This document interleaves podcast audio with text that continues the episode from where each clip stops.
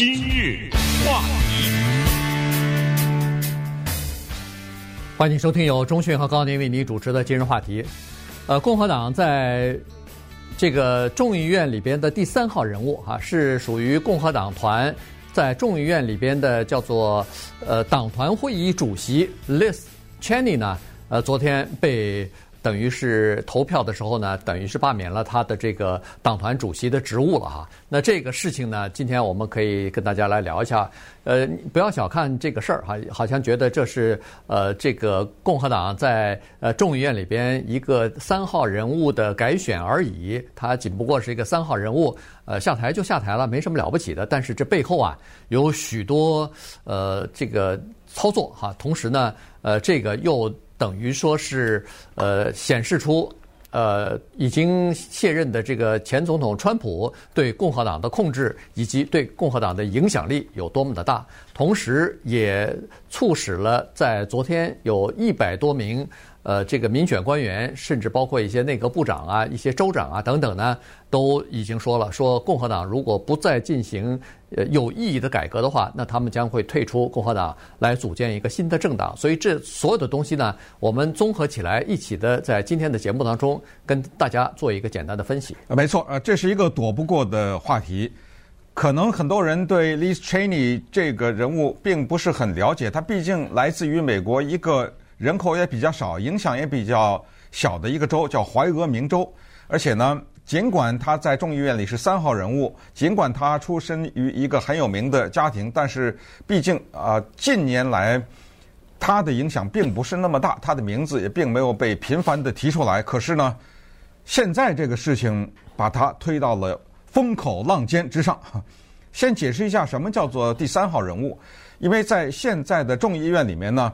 多数党是民主党，所以议长 Nancy Pelosi，他是代表着整个的国会的一个算是最大的那个头啊。如果今天众议院里面的多数党是共和党，那么议长呢就是共和党人，这个就大家都了解了。第二号人物就是 Kevin McCarthy，他是共和党叫叫做少数党领袖，所以他是共和党的第一号人物。共他是来自于我们加利福尼亚州的。第二号人物叫 Steve Scalise，他是来自于路易斯安那州的，他叫党鞭啊，这个是第二号人物。这个人呢，大家如果还记得的话，在二零一七年的时候，在首都华盛顿有一次，他们在那儿练习棒球，准备是议员之间有一场棒球比赛。哎，这个时候有一个人过来开枪，结果他中枪，当时那一枪中的非常的重，打在他的。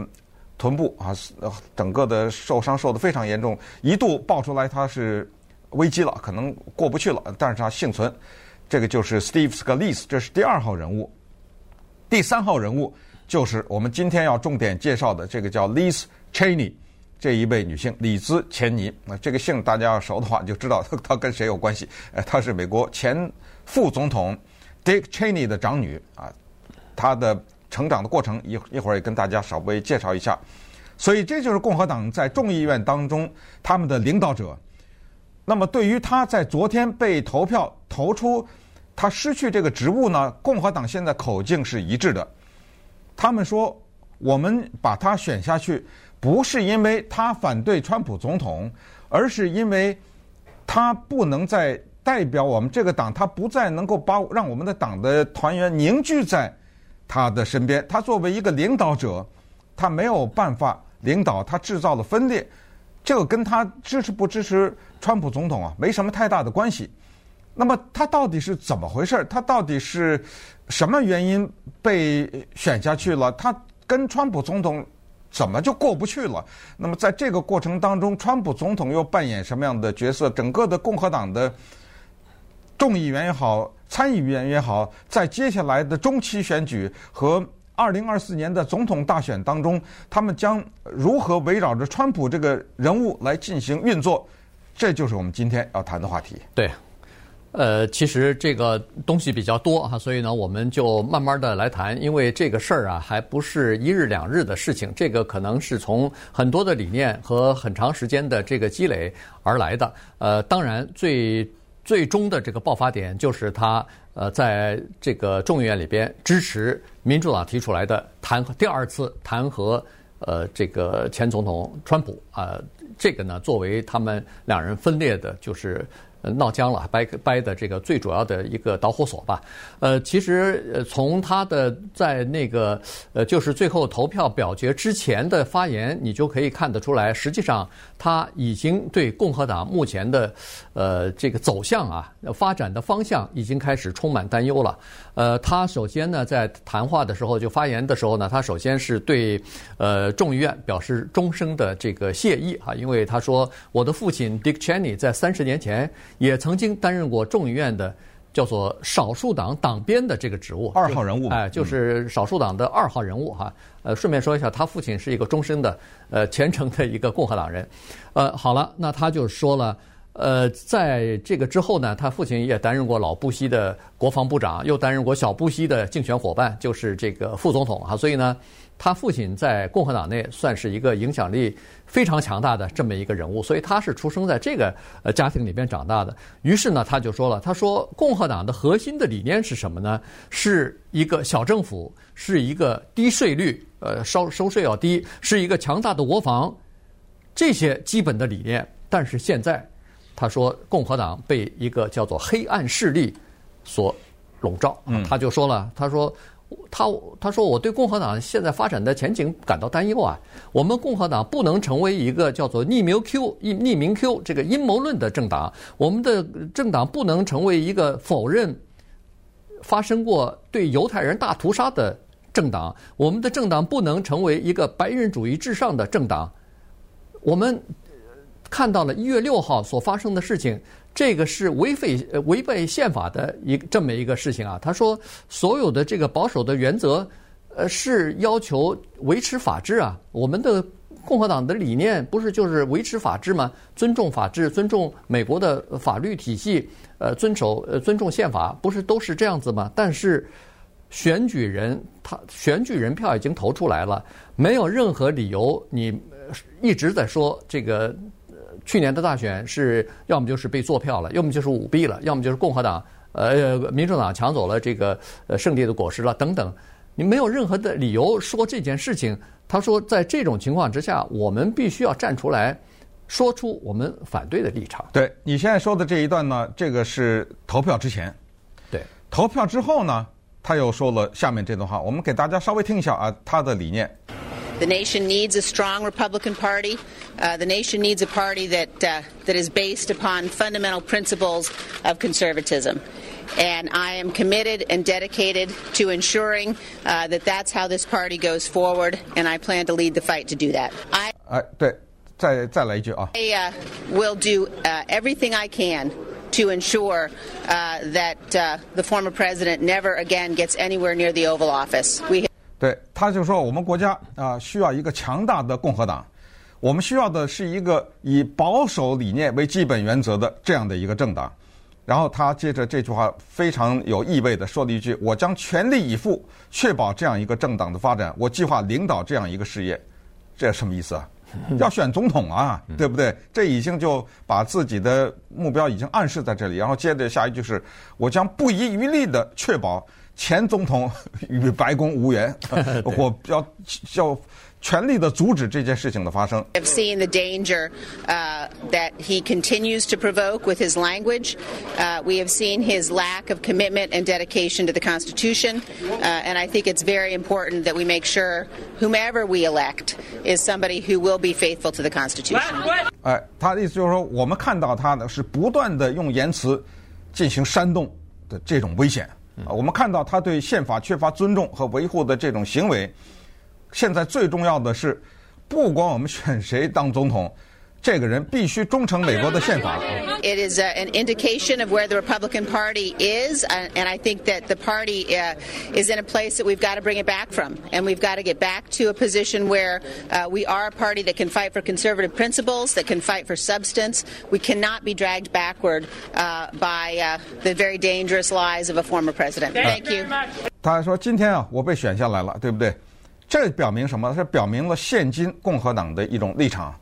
这个立场是我们需要扭转的，我们要把我们的党带回到以保守主义为保守主义而战的这么一种轨道上。要是带着这种目的性去发展，我们不能被前总统那些危险的谎言拖着走回头路。行了，这三段话、嗯、对不对？对，已经把他的立场呢表现的是叫做一览无余。好，那么这个事儿呢，看起来好像是共和党党内的一种冲突也好，矛盾也好。而且呢，他被从这个位置上选下去，并不意味着他我们开玩笑叫做开除党籍啊，因为呃，在美国的这个政党当中，存在什么申诫呀，存在这种不存在开除党籍，因为他那个入党他不需要申请，你知道吧？对，呃，他没有被开，他还是怀俄明州的联邦众议员，但是。明年他又面临着选了，对不对？对，他还能不能被选上？他回到他自己的州了以后，他自己州的老百姓怎么样？怀俄明是怎么样的一个州？呃，所有的这些，咱们等一下慢慢再聊。今日话题，欢迎继续收听由中迅和高宁为您主持的今日话题。Liz Cheney 呢，昨天被选下去，这个呃，就是失去了他这个呃共和党在呃国会的。呃，叫做党团主席的这个职务了哈。呃，其实呢，他是和川普总统同一年当选的。呃，他们两个人在同一个竞选平台当中，呃，获得这个选举的胜利的哈。一个当了总统，一个就进入到了呃国会啊。他们两个人都是在二零一七年一月份呃正式上任的。那么在这个选举的过程当中，以及在他。呃，任国会议员的早期的期间呢，实际上，Liz Cheney 和川普总统之间在政治议题方面是有许多相同之处的哈。他们对有一些呃这个政治理念方面是一致的。你比如说，他们两个人在竞选期间都是坚决的反对奥巴马总统提出来的那个平价保险，就是全民健保计划的。他们两个人都是坚决的反对。呃，环保的各种各样的规范的和和各种各样的法规的哈，同时他们两个都是反对枪支管制的，以而且他们都是反对美国为了自身的利益，为了美国再次强大而这个在全国各地维护自己的利益而道歉的啊，他们是在这一些重大的理念当中呢是不谋而合的，呃，同时在竞选期间。二零一六年出席一个竞选活动的时候，就是呃参加一个这个呃采访的时候呢，呃当时主持人呢就放了一段呃这个录音啊或呃或者是录影吧，呃就说是川普总统曾经呃触摸人家女性啊，这属于性骚扰了什么的，问他的看法是什么？他是说，呃相比起来呢，喜来利的呃行为要有害得多啊，他认为说。情这个情况，而且他把喜来利当时是川普总统的竞选对手嘛，民主党的这个总统候选人，他把喜来利说成是叫做 felon，这个叫做重刑犯啊，这个是和那个 Rush Limbaugh 也好，和川普也好，在这个口径当中，他是他们是不谋而合的。对，所以他在进入到众议院之后呢，立刻受到重视。刚才讲讲过怀俄明。并不是一个影响很大的州啊，比起其他那些德克萨斯啊、纽约啊、洛杉矶啊、呃、加州啊等等这些，那它的影响小得多。但是请注意，怀俄明州呢是一个非常保守的州。川普二零二零年在这个地方得到了百分之七十的选票，在美国五十个州里面，再也没有第二个州川普赢这么多了。嗯，对。呃，所以他在这个地方呢是稳操胜券。这个地方，不管是什么州长啊、国会议员呐、啊，包括总统选举，说能够出来一个民主党人，没听说过。但民主党人在这个州休想。所以呢，他爸爸又是前国防部长、前副总统，做八年呐，副总统。对，所以他的这种资历和他的这种强烈的理念。以及他的一种表现的个性出来的表现出一种镇定，就是这个人叫做宠辱不惊啊，脸上没有表情，任何的时候他都表现出一种非常镇定，立刻就受到了党内的欢迎。你看他二零一六年进去，因为众议员是两年选一次，所以他二零一八年就任了第二届，二零二零年就第三届，那么二零二二年能不能上第四届，现在不知道啊，这这是他的一个情况。哦，还有一个事儿，他跟川普理念特别相似，而且这个得到了民主党的一致的反对，就是恢复水刑这个事儿。对，啊，当时不是对那些伊斯兰激进的一些武装分子采取水刑吗？后来停了，停了以后，川普建议恢复，呃，他大声叫好，这个也是他们的共同之处。嗯，那么两个人怎么就掰了呢？哎，这个就发生在后来的所谓舞弊的这件事情啊，选举舞弊以及一月六号，川普总统被两次弹劾。第一次弹劾的时候是影响乌克兰的这件事情呢，或者让乌克兰总统影响美国选举这个事儿呢，Liz Cheney 他投票是反对，他反对弹劾川普总统。第二次是众议院里有十个共和党的众议员同意弹劾川普总统，他就是那十个人之一，就是因为一月六号，呃，那个时候呢，他认出为他说这个走大了，他认为呢，就是川普总统在一月六号在白宫前面的那个讲话呢，是向他的支持者发送了一个违反美国宪法的暗示或者是直接的一个指令，他认为就是他煽动的这个事情，所以呃，再加上整个的所谓选举作弊，他认为这都是一个谎言。只是一个人，他认为是一个输不起的人啊。这个人输了，他不愿意承认自己输，所以编了一个谎言。结果下面人跟着走。当时呢，他对这个形势有一个误判。什么误判呢？是整体的共和党啊。我们看看对川普这个人是怎么认知的。当川普二零一六年或者二零一五年首先出来的时候呢，共和党是持怀疑态度的。整体就且战且走，先看看这个人是怎么一个样子。但是。是怀疑他的，并不是一开始一致是捧他的，但是后来呢，一直走到了一月六号的时候，整个的形势全都变了。在之前呢，钱尼或者 Cheney 呢，他认为这是一个绝佳的时机，就是共和党甩川普，用一月六号这个事儿，你看他给我们党带来这么大一个灾难，还有比这个更好的时机。咱们就借刀杀人也好，咱们就用这个借口也好，咱们就甩了把这个人，咱们从此往前走。他认为这是共和党的最佳时机，但是他误判，误判是什么呢？就是那个包括那个十个人投要弹劾川普呢，他们都认为共和党可能会利用这时机，误判到就是一月六号的那次冲击国会。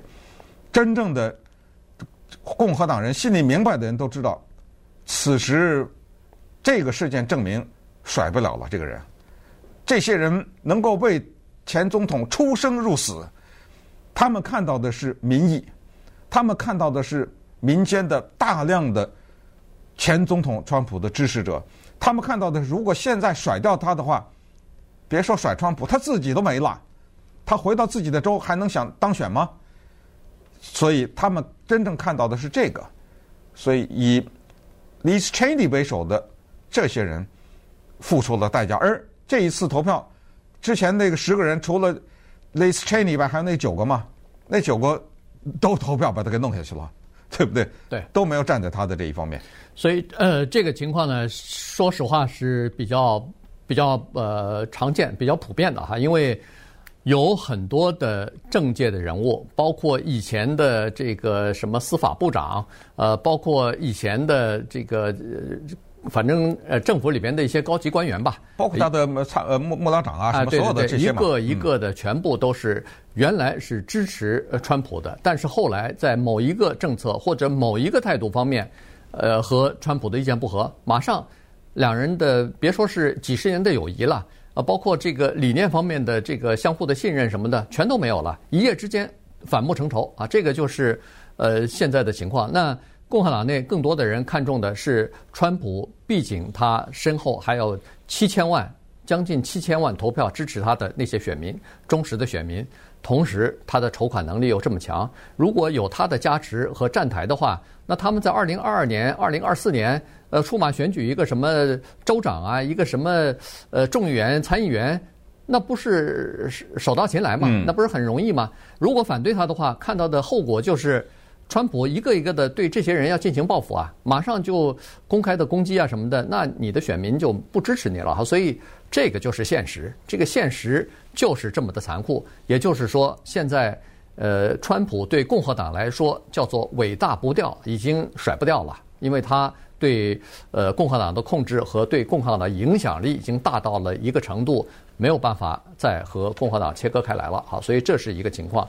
呃，还有一个情况呢，就是其实川普在早期的时候对 Liz Cheney 是比较容忍的，原因就是他知道 Liz Cheney 他呃这么一个资浅的一个国会议员，一下子能被选中在国会里边担任第三号领导人物。这本身就说明一个问题，就是说他的这个在党内的这个关系网啊，实际上是跨越好几代人的。有他父亲当时的这个一批人啊，在这个老一代的一些人也支持他，这个新一代的一些人也支持他。所以在这种情况之下，他知道这个 Liz Cheney 不是一个新的，你不能把他当成一个呃这个呃新的刚当选的这么一个国会国会议员来看。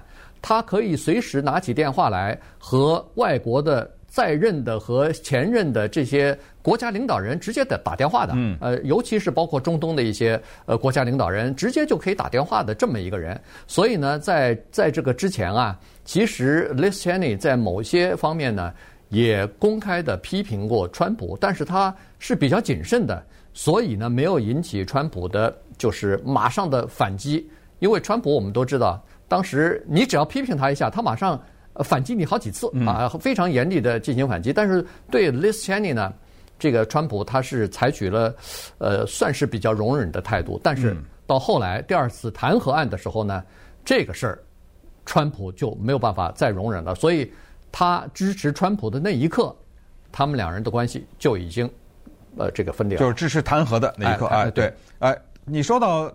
呃，众议院对 Liz Cheney 的支持，我们这里当然说的是共和党人。有一个事情最能说明问题，就是今年二月三号的那一次闭门会议。一般的来说，因为他的头衔是叫做 Conference Chairwoman，对不对？就是一个大会的主席。一般的来说，这种会啊，什么十分钟、二十分钟，对不对？呃，大家理念都一样，有一些议程，大家讨论一下，呃，顶多不超过一小时。但是二月三号不一样了，因为一月六号冲到国会，然后后来马上火急火燎的。又进行了一个对于一个前总统的弹劾，也投了票啊，Liz Cheney 也投投了票了。所以二月三号这次会议呢，格外的不一样。一般的来说，这种大会不会全体出席。那一次两百三十个共和党议员全出席了，四个小时。在这四个小时里面呢，Liz Cheney 就隶属了川普总统的不是啊，甚至他的一些用他的话说的比较重的话呢，就是违宪的犯罪的行为。那么当时呢，二二号这个一号人物啊，就少数党领袖加州的 Kevin McCarthy 呢，听到了这个，然后大家七嘴八舌、七嘴八舌。听到这个，他就说：“这样，四个小时了，已经，咱们休会。这个事儿啊，咱们先别再讨论了，大家都冷静一下。”可是这个时候呢，Liz Cheney 提出来一条：“今天我是这个会议的主席，我是三号人物，我要投票，今天就投，你别休会。”你们现在谁投我不做这个主席？现在投我，我就下去，把我投下去算了。来吧，那问那个 Kevin McCarthy 要不要投？我坚持要投。那 Kevin McCarthy，你确定吗？我确定，投好来吧，投那个好像是不记名投票吧？对，哎，反正就投了，秘密投票啊，就投了。但是当时投票，他的立场这么鲜明，他甚至说川普总统犯罪啊，他已经是这么鲜明的一个立场，居然是一百四十五比六十一。也就是一百四十五个人认为他应该留在这个位置上，六十一个人反对，这个比例差的蛮大的，对，对不对？那怎么到了昨天就翻盘了呢？怎么到了昨天他就被投下去了呢？那咱们这样看吧，咱们看看这个人他这个一路是怎么走过来的。也许呢，你再看一看现今的共和党的立场，可能会多一些角度和多一些对背景知识吧。今日话欢迎继续收听由中讯和高宁为你主持的今日话题。今天呢，跟大家聊的是这个 Liz Cheney 哈，他是呃今年大概五十四岁吧，算是共和党的一个也不能叫新生代，但是呢，他当选呃议员的时间并不是很长，但是他有呃这个家庭的背景哈，他父亲。呃，Dick Cheney 呢，曾经是美国的副总统，担任过小小布希总统的呃竞选伙伴，长达八年。在这之前呢，又担任过老布希总统的国防部长什么的。同时，在这个之前，又是国就是就是共和党在国会的大佬哈。所以呢，他实际上成长的过程当中，应该是说在权力中心的这个范围之内，哈，这个生长的环境之下成长起来的。他是在怀俄明州，小的时候在怀俄明州，然后后来随着他父亲在华盛顿担任各种各样的职务的时候，他又搬到呃这个华盛顿，哈，所以呢是在这样的环境之下长大的。呃，最早的时候他并没有展示出来从政的这个。呃，理念啊，这个比如说，在高中的时候，也就是个啦啦队长，然后还帮着呃帮着其他的邻居呃照顾小孩儿什么，做一个呃小的 babysitter 之类的，就也就是这样啊。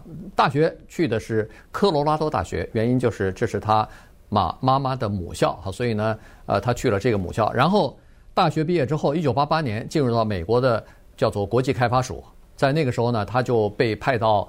呃，东欧的一些国家，包括什么波兰呐、呃，匈牙利呀、呃，捷克啊，在这些地方呢工作过一段时间。同时，那个时候呢，正好赶上了苏联的解体，于是呢，他又帮着美国的国务院进入到苏联里边，从事了一些或者参与了一些，就是苏联的一些大型的企业私有化的这个过程。他要要么就是参与了，要么就是目睹了。嗯，呃，这个时候啊。出现了他人生当中的一个大事儿，就是他爸爸呢被小布什选中作为他的竞选伙伴。那个时候呢，他就扮演了这样的一个角色，就是帮着他爸爸准备竞选的辩论。这个时候呢，他已经在国务院有了一些工作的经验了啊。你可以看出来呢，他的生活轨道啊开始慢慢的清晰起来了哈。从国务院开始呢，帮着他爸爸竞选。有一个很有趣的小的插曲，就是他在给他爸爸准备竞选的时候呢，才发现他爸爸的一些投票记录，然后他发现呢，当年他爸爸在众议院的时候，不是有人提出来把马丁路德金这一天作为一个国定假日嘛？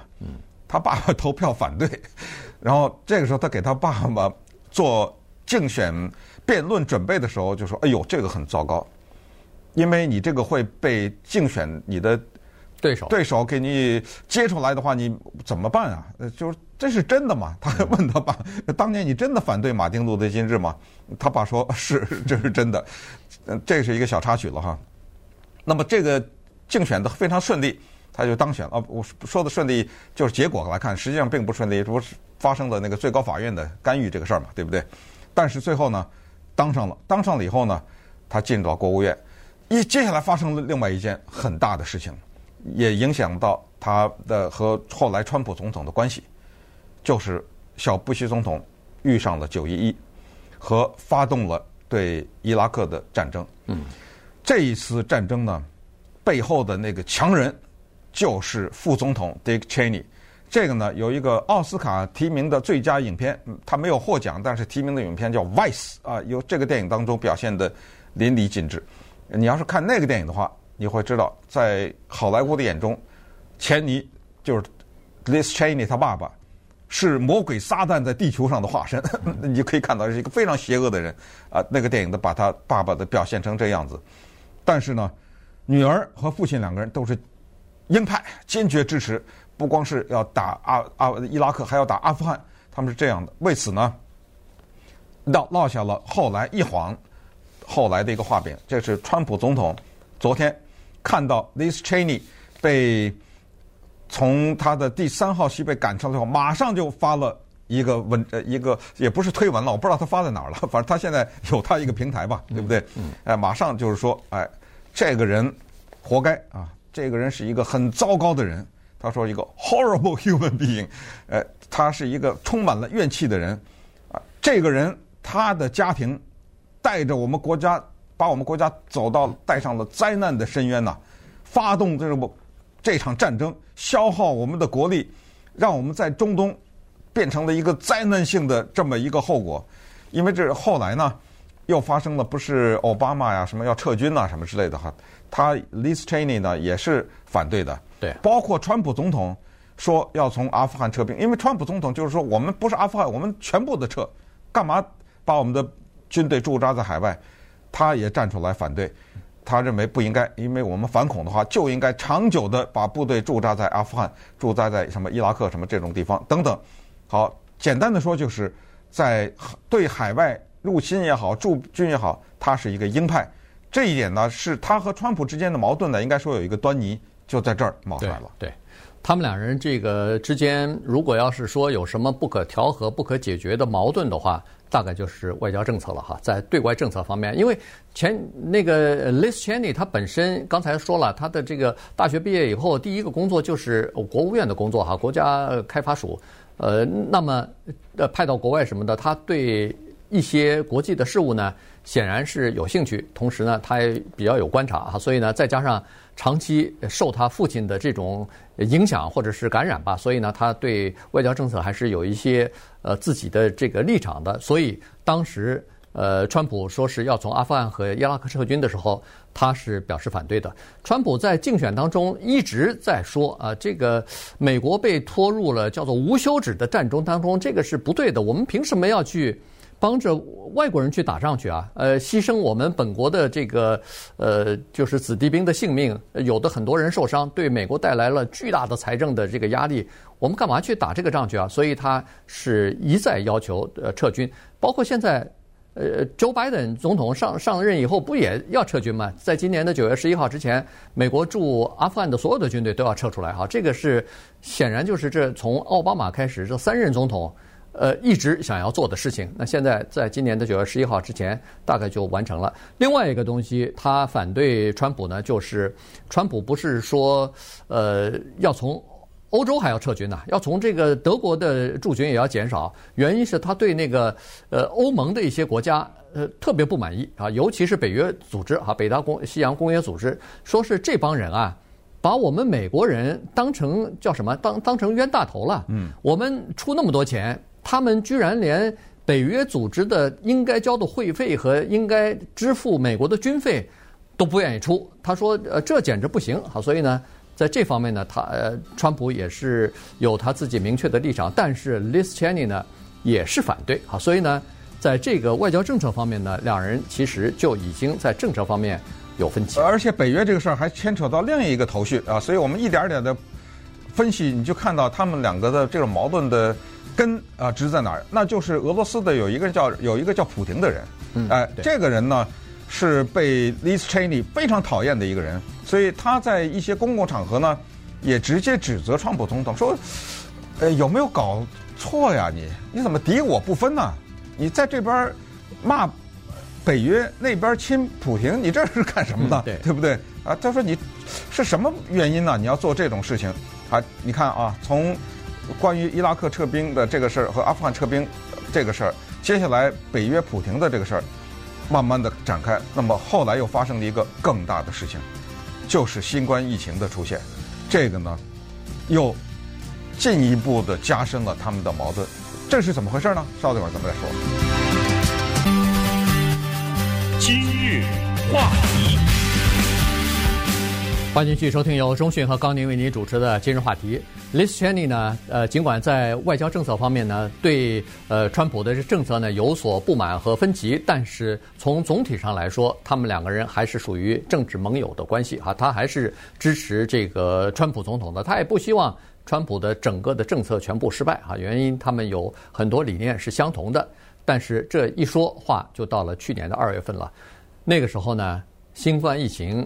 这个席卷全球哈，逐渐的开始在全球蔓延了。当时他看到的一个情况，让他后来自己说是无法容忍，就是川普在这个问题上面的轻毛轻描淡写的对待，以及。对科学专家以及对科学的整个的排斥的态度啊，当时他没有听这个传染病专家或者是美国的公共卫生专家的一些建议，没有在全球的呃，在全美国的范围之内采取强有力的阻止这个呃新冠疫情呃扩散的这种措施啊，所以呢。呃，这个事情呢，让 Liz Cheney 非常的不满意。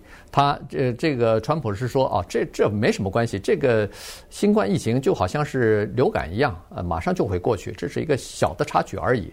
但是事实证明不是这个样子的，而且，呃，Liz Cheney 在这个问题上比较在意呢，是也有一点个人的原因，就是他父亲 Dick Cheney 年纪大了，在这个离开副总统职位以后呢。实际上发作了好几次新冠，呃，发作了好几次心脏病啊，有好几次住到医院里面去。